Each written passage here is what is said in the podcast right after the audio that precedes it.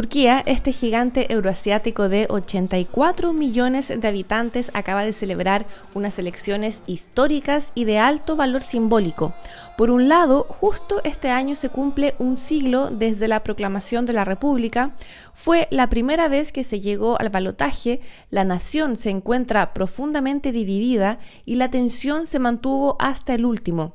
Estas fueron las elecciones más reñidas de siempre y concluyeron con el resultado que muchos ya vaticinaban.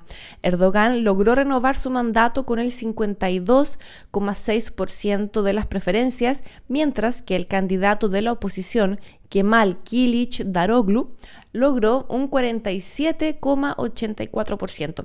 Pero escuchemos parte de los festejos en Turquía.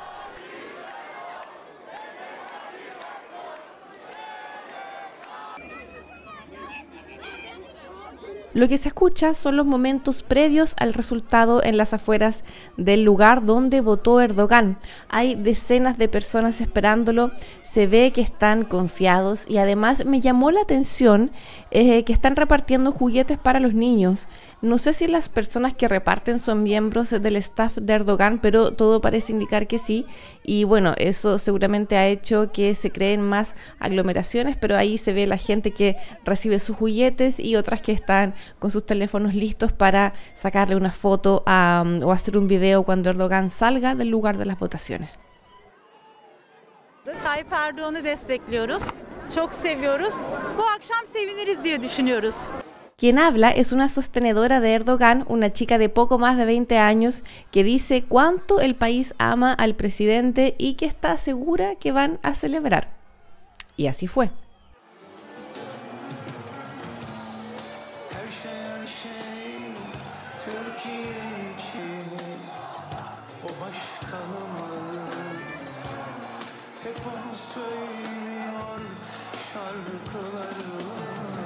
Miles de personas salieron a festejar a las calles de Turquía, bailan, cantan y flamean banderas turcas.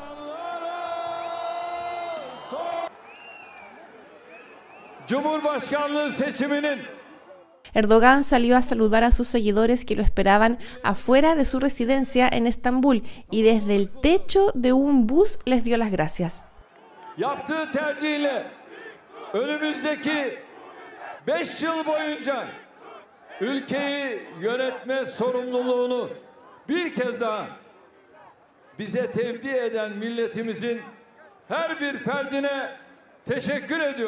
Estamos escuchando a Erdogan que agradece a todos y a cada uno de los miembros de la nación, esto fue literalmente lo que él dijo, por haberle dado la responsabilidad de gobernar el país durante los próximos cinco años.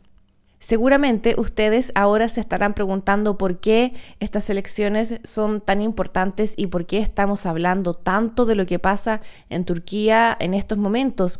Pues bien, les comento que el país tiene una relevancia estratégica para Europa, emana un relevante soft power o influencia cultural en América Latina y sin duda es un actor clave en la guerra entre Rusia y Ucrania, pero vamos a ir por parte. Más adelante les comento que vamos a conversar con una chilena que vive en Turquía. Su nombre es Cristel Vega, tiene 32 años y hace dos que está viviendo en Turquía. Se fue hacia allá por amor. Ella es una artista, es pintora, vive en el norte del país y nos va a hablar de cómo se vive en Turquía cómo es la cultura, las tradiciones, cómo lo ha hecho con la religión, qué ha sido lo más difícil, lo más fácil, porque de todas formas la idea de este podcast es poder interiorizarnos lo más posible en el país del que estamos hablando. Y me interesa que vayamos más allá de la mera información o del boletín informativo. Bueno. Pero antes de conversar con esta chilena, quiero que pasemos a la parte más geopolítica para encuadrarlos un poco en la situación que se vive en Turquía y en el contexto, obviamente, en el que se encuentra. Bueno, les comento muy brevemente cuál es la base ideológica del país.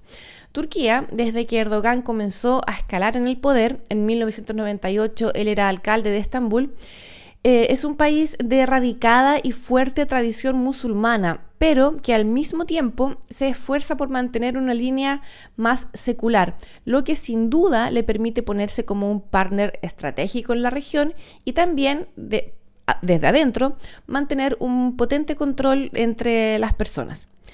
En estos 20 años que ha pasado en el poder Erdogan, él, ha logrado reorientar la cultura nacional promoviendo un renacimiento del pasado otomano. Su autoritarismo no se traduce solamente en la censura y en el control de los medios de comunicación, sino que también pasa por la música, por la cultura pop, por la televisión. Y esos han sido elementos que también han sido palancas para el consenso de Erdogan. Turquía es un actor fundamental en este momento. Piensen ustedes que tiene fronteras terrestres con ocho países, tiene costas en el Mediterráneo y en el Mar Negro y acoge a más de 4 millones de refugiados. Este es un punto muy importante. Es una de las 20 principales economías del mundo y es el segundo ejército de la OTAN a nivel de efectivos.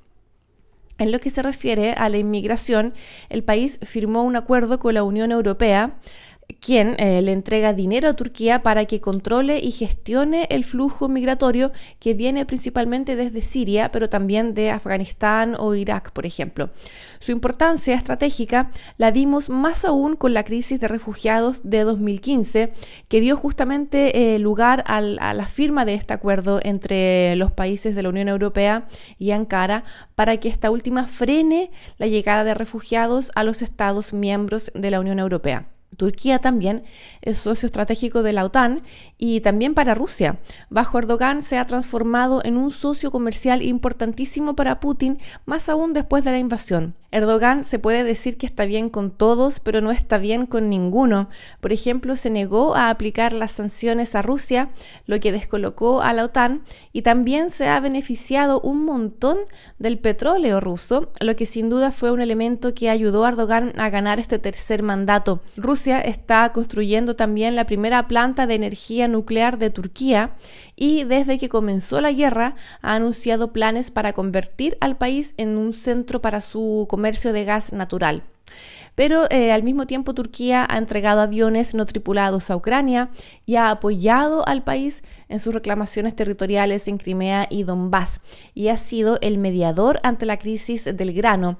Promovió de hecho el pacto para desbloquear la exportación de cereales de Ucrania. Pues bien, tras la victoria de ayer, tanto Zelensky como Putin felicitaron a Erdogan. El presidente ucraniano dijo esperar reforzar los lazos entre los dos países, mientras que el mandatario ruso afirmó valorar mucho su contribución personal al desarrollo de las relaciones ruso-turcas y expresó su disposición a continuar el diálogo constructivo entre ambos. Bueno, comenzamos el capítulo de hoy. Soy Mariana Díaz Vázquez y esto es Mientras tanto en Europa. Vamos a comenzar inmediatamente con la entrevista a Cristel Vega, a quien le agradezco profundamente por su tiempo y su dedicación para poder hablar de cómo se vive en Turquía. Así que escuchemos.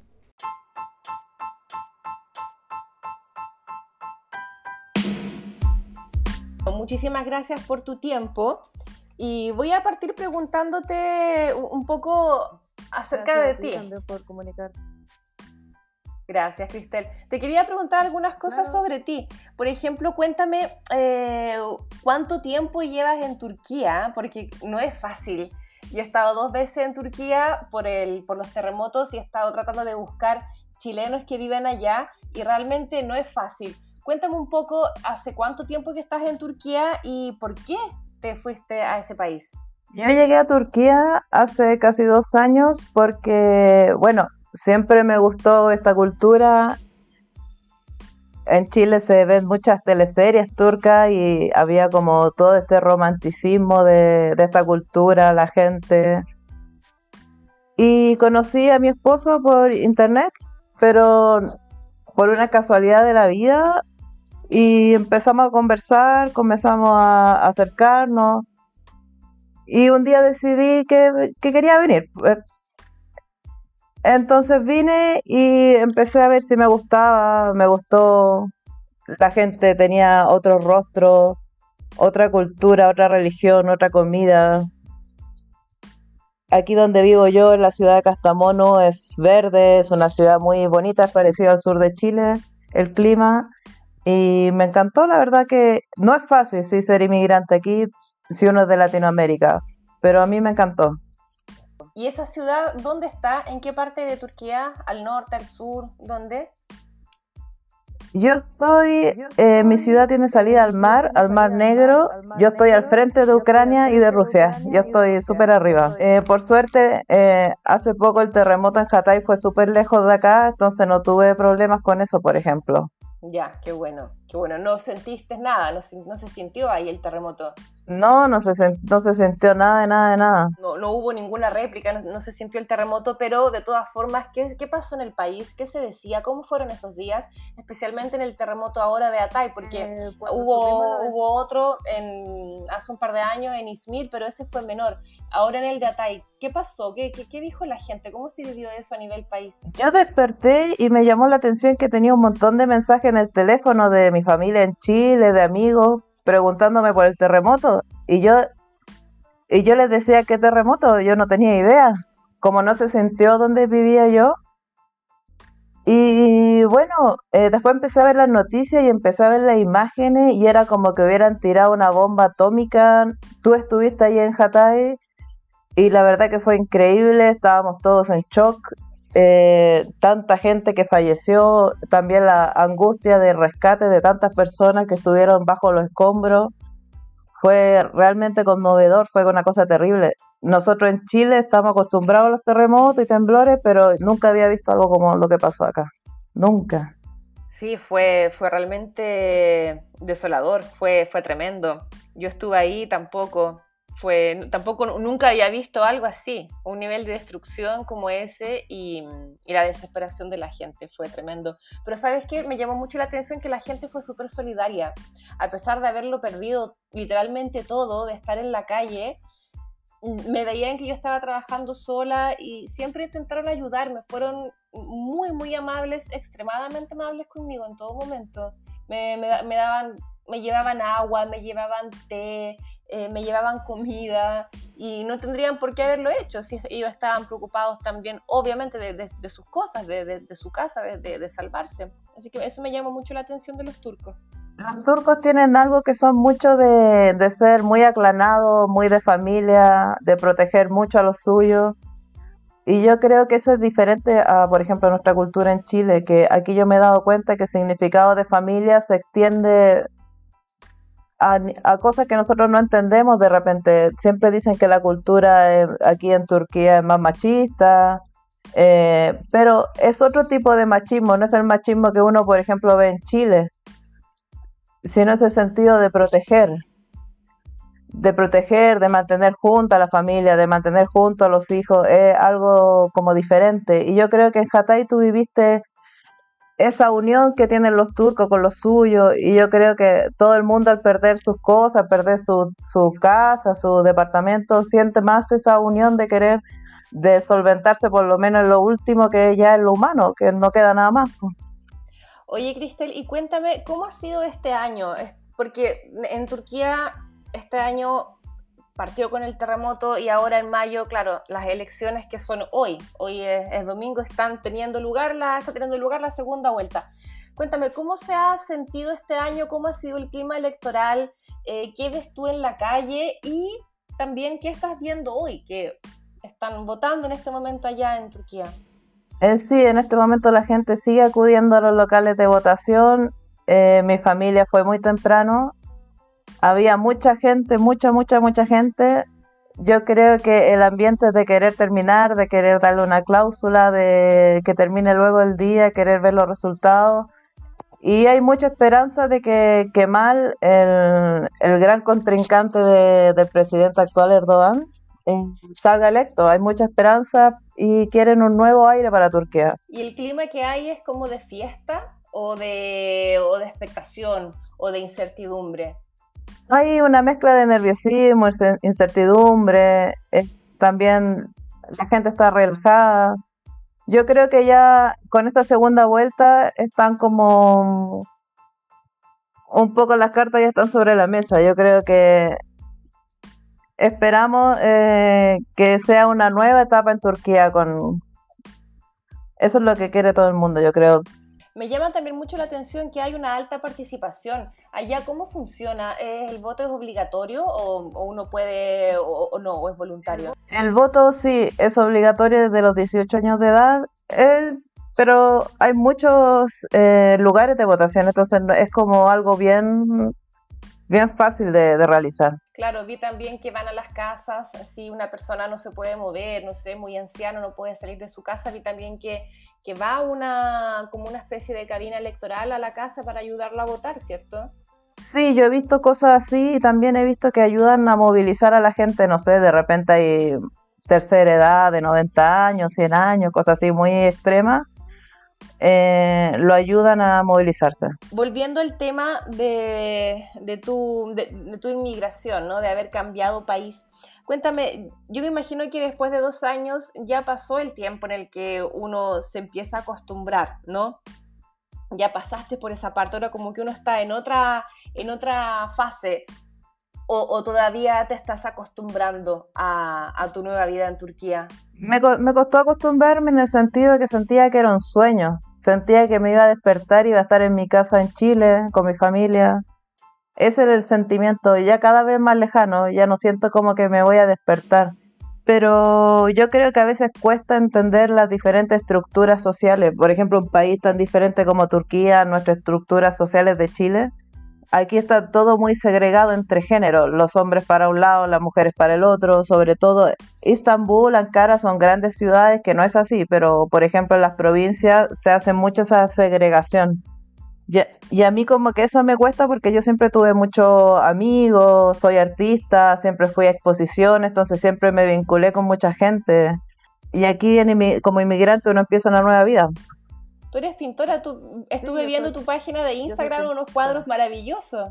Soy pintora, me dedico a la pintura al óleo desde que tengo 17 años. Llegué a Turquía y me está representando una galería en Estambul. Voy a ir precisamente mañana a Estambul a una feria de arte y voy a ser la única chilena en Estambul exponiendo. Qué increíble, qué increíble. ¿Y cómo te va con tu arte? Porque yo lo que he visto en Instagram son cuadros, bueno, maravillosos y son mujeres eh, islámicas, ¿no? La mayor parte de los cuadros que vi en tu, en tu página de Instagram. ¿Cómo te va por allá? ¿Qué te dicen? Cuando yo llegué a Turquía me llamó, yo me dedico a pintar la figura humana.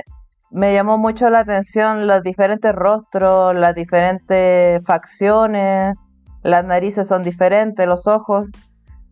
Aquí en la provincia que vivo yo se ocupa mucho el velo y esas cosas me llamaron mucho la atención y yo como artista me sentí como en un deber de explorar eso, el, la cultura islámica, la, vestimenta, los colores, la gente, me sentí como muy atraída hacia ese mundo, es completamente nuevo. ¿Y cómo llevas la religión? La religión no ha sido ningún problema para mí yo antes de llegar no sabía qué, iba a pasar, pero no ha sido ningún problema. ¿Partes de alguna religión o eres, cristiana? No, yo no estoy ni bautizada. O sea, mi mamá cuando eh, nosotros nacimos, ella pensó que nosotros teníamos que elegir nuestra propia religión y no nos bautizó. O sea, no soy ni, ni, ni católica ni nada. Y llego acá con la mente completamente abierta. Encuentro que hay cosas muy bonitas de la religión islámica hay cosas que no las comparto, pero así como todo el mundo no tiene que tener tolerancia con lo que te guste, lo que te no, con lo que te agrada, lo que no. Y estoy en este país, este país es islámico y respeto las normas, las reglas y cómo piensa la gente, porque estoy yo acá, entonces son, es como las reglas son de ellos, no mías. Claro, Turquía tiene la característica que por una parte es un país con una fuerte tradición islámica, pero también intenta ser un país secular. Sí, Turquía tiene esa eh, la, tiene la fortuna de estar en una parte en Europa y al estar tan cerca de Europa tiene esa ese flujo de personas de diferentes de diferentes países. Entonces muy cosmopolita, no no hay la gente tiene la mente muy abierta es muy respeta a las diferentes a los extranjeros respeta las diferentes religiones, es muy abierto de mente, no es, no es lo que la gente puede pensar que de repente uno le puede tener miedo a la religión islámica o los países islámicos, uno puede venir a Turquía y estar completamente relajado en ese aspecto. Y para ti, ¿qué ha sido lo más difícil hasta este momento en Turquía? Lo más difícil eh, de estar viviendo acá es el idioma, por supuesto, porque es muy diferente a cualquier idioma que uno está acostumbrado, el inglés, el español. Entonces es difícil no poder eh, comunicarse en la profundidad que a uno le gustaría. Eso yo creo que es como lo más difícil para mí en este momento. Yo como artista que quiero expresarme quiero hablar en profundidad, a veces eso es como algo que, que no puedo hacer.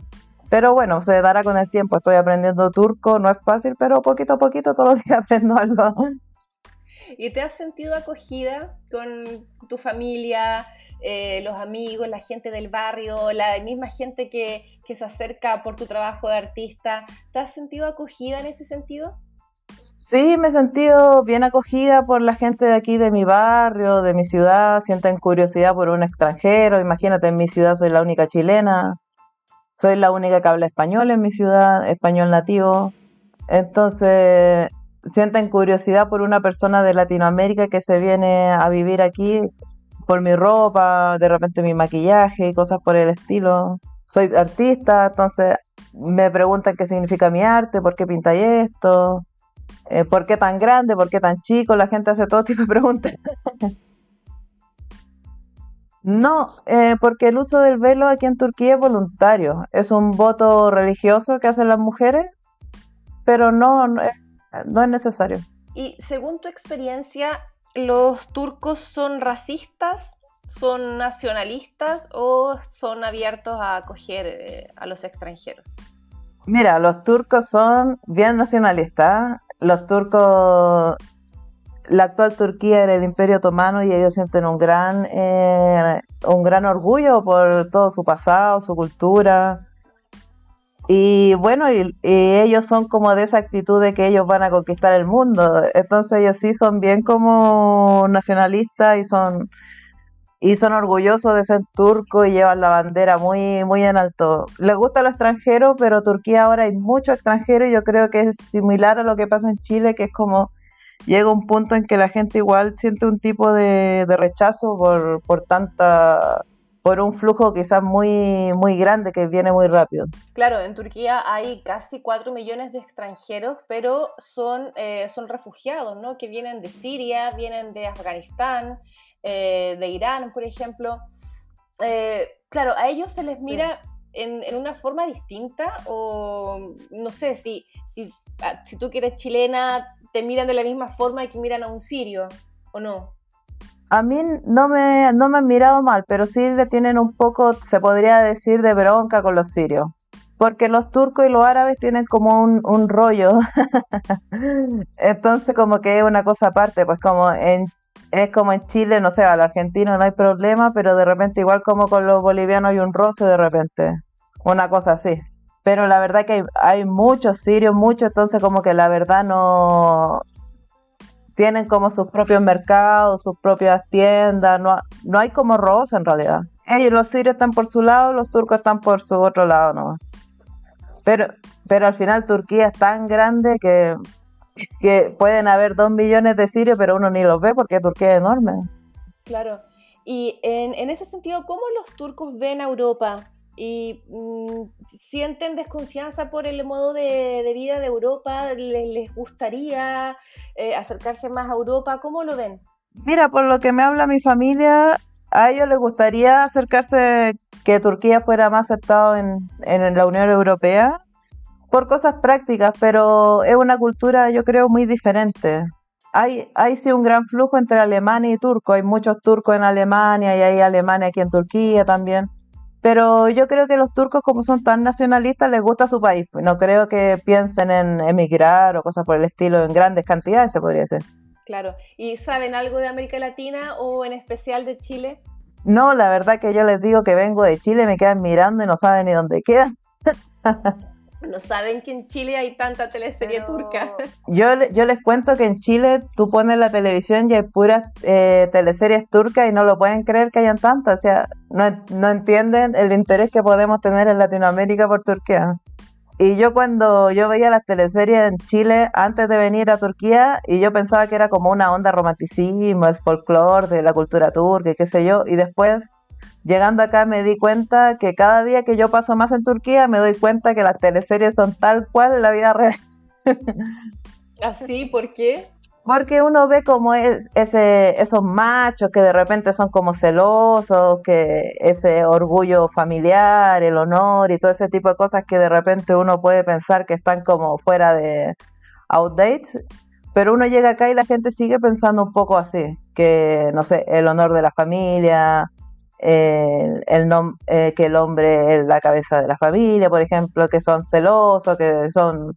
Y de los dos lados también, es como muy... Ese, lo que se lo que sale en las teleseries que todo el mundo escuche es lo mismo que la vida real en Turquía. Oye, y claro, delante me dijiste que hay un tipo de machismo diverso, diferente. Me refiero con eso que, eh, por ejemplo, el machismo en Chile que se puede imaginar como el, el, tipo borracho que no cuida a los hijos, que le pega a la esposa, que, que deja botar a la familia, que se va a ir a jugar a la pelota, no sé. Pero aquí en Turquía el machismo se entiende que el hombre es la cabeza de la familia en el sentido que tiene que cuidar a los hijos, tiene que respetar a la esposa, tiene que cuidar a la familia, tiene que proteger. Eso es como el, lo que se entiende por machismo acá. ¿Y tú cómo te sientes en eso? Yo la verdad que a mí me, me cuesta un poco entenderlo porque mi papá murió cuando yo era muy joven, mis abuelos murieron, eh, yo no los conocía, entonces nunca tuve mucha figura masculina en mi vida. Entonces, llego acá y mi esposo tiene su papá, mi suegro, hay tío, hay primo, entonces como que yo soy artista, soy un poco a mi manera, no me gusta que me digan nada.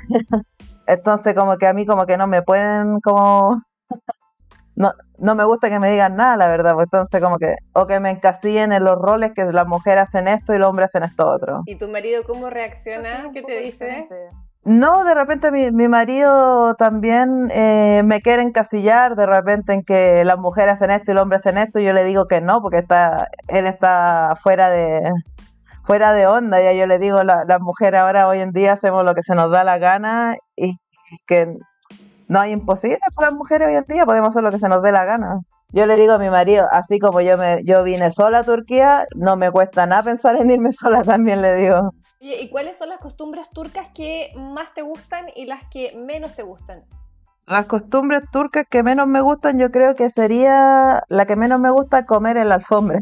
Porque aquí no se usa el living como el living comedor, como tenemos nosotros aquí.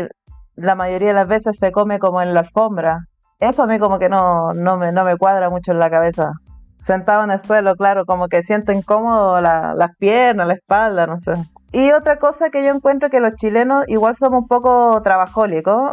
Y aquí en Turquía la gente, yo encuentro que se toma mucho descanso entre medio de la, de las jornadas laborales. Eso a mí como que no me gusta, como que yo siento que se pierde mucho el tiempo a veces. ¿Y qué es lo que más te gusta?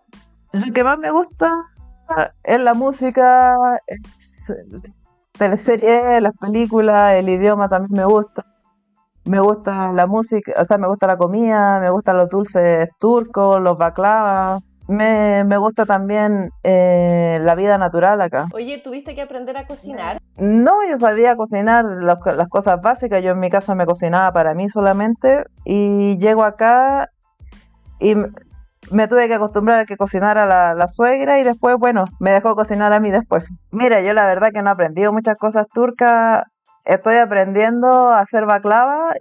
He aprendido a hacer algunos como dulces, cosas así, que es lo que más me interesa. o si no, le, le hacía ahí un charquicán, no sé, una empanada. Aquí he hecho empanadas de pino y a todo el mundo le ha gustado. Qué buena. Oye, Cristel, ¿y cómo es el nivel de vida en Turquía? Si lo podemos eh, de alguna forma comparar con Chile. ¿De qué ciudad eras de Chile? Eh, yo era de Quilpué, de la quinta región. Mira, la verdad que yo llego a Turquía y me da la sensación de que las casas son muy grandes, los jardines son muy grandes, me da esa sensación de que en Chile estamos como muy, las casas son muy, muy chiquititas a veces. Aquí en Turquía las casas tienen tres pisos, cuatro pisos, y cosa que no se ve como tanto en Chile, aquí me, dio la sensación de, que son grandes las casas. Por ejemplo, encontré que el estándar de vida aquí en Turquía es más económico. Uno, antes de la inflación, iba uno al supermercado y compraba un montón de cosas por, no sé, por 10 lucas chilenas. Encuentro que el, que el estándar de vida en Turquía es bueno. Ahora por la inflación está caro, pero sigue siendo más económico que en Chile. La calidad de los alimentos es buena, llega mucha variedad de cosas como estamos en Europa y cerca de Asia. ¿Cuánto cuesta un arriendo de la zona donde estás tú? Un departamento normal, quizás dos habitaciones, una cosa así, unas 300 mil pesos, una por ahí. Ya, ¿y el sueldo promedio? El sueldo promedio son como 10 mil o 12 mil liras turcas, que son como 500, 600 mil pesos. Pero bueno, un arriendo sería de todas formas la mitad de un sueldo promedio. Claro, una cosa así, de los trabajos más básicos. Em, ¿Es fácil estudiar en Turquía, ir a la universidad o son, o son muy caras también? ¿O uno puede acceder con más facilidad? Eh, creo que no es, no es tan fácil porque al Turquía ser un país con tanta población, eh, la competencia es más o menos grande para entrar a las universidades. Tiene, el rango de precio es, es como 100 mil, 200 mil pesos una mensualidad, una matrícula, una cosa así. Pero también hay becas, hay diferentes sistemas. Oye, Cristel, ¿y tus planes ahora cuáles son? Bueno, me dijiste que vas a ir a Estambul a una muestra de pintura. Eh, qué esperas que pase ahí y luego cuáles son tus planes. Si piensas seguir en Turquía o en algún momento, no sé, quizás regresar a Chile con tu marido o, estabilizarte como, como artista allá en Turquía. Ahora voy a la Feria de Arte, como te decía, estoy contenta y orgullosa de ser la única chilena. Eh, yo creo que me voy a establecer aquí en Turquía, voy a pedir la nacionalidad cuando llegue el tiempo y voy a ir a Chile, yo creo, a ver a mi familia y cosas por el estilo, pero me gusta Turquía, me gusta donde vivo. Eh, y desde Turquía siento que te da otra, otra visión del mundo, porque desde Turquía todo está cerca, África está cerca, Europa está aquí mismo, Asia está aquí mismo, y desde Chile me da la sensación de que estamos muy lejos, muy aislados. ¿Cuántos años tienes? No te pregunté la edad. Ah, yo tengo 32 años, todavía puedo decir cuántos años tengo. Súper joven, claro. Hay una fuente en mi ciudad que si uno bebe de esa fuente, uno se queda 7 años. Yo bebí dos veces, así que tengo 14 años asegurado. 14 años en Turquía, qué buena. Bueno, espero algún día poder ir a verte. si paso por Turquía te voy a llamar seguro. Invitadísima. Sí, seguro que te llamo. Oye, Cristel, si quieres dejar también el nombre de tu Instagram para que te vean. Eh, está bien. Mi Instagram es Cristel Fine Art. Pueden buscarme ahí y salgo inmediatamente. Hay poquitas Cristel, así que es fácil encontrarme. Muchísimas gracias, Cristel, que te vaya muy, muy bien, que estén, que estén bien y mucha suerte por allá en Turquía, que te vaya bien en tu feria de arte. Muchas gracias por comunicarte conmigo, invitarme. Esperemos que las elecciones terminen muy bien y estamos en contacto. Cualquier cosa quieras conversar en otra oportunidad. Genial, muchas gracias. Un abrazo grande. Chao, chao.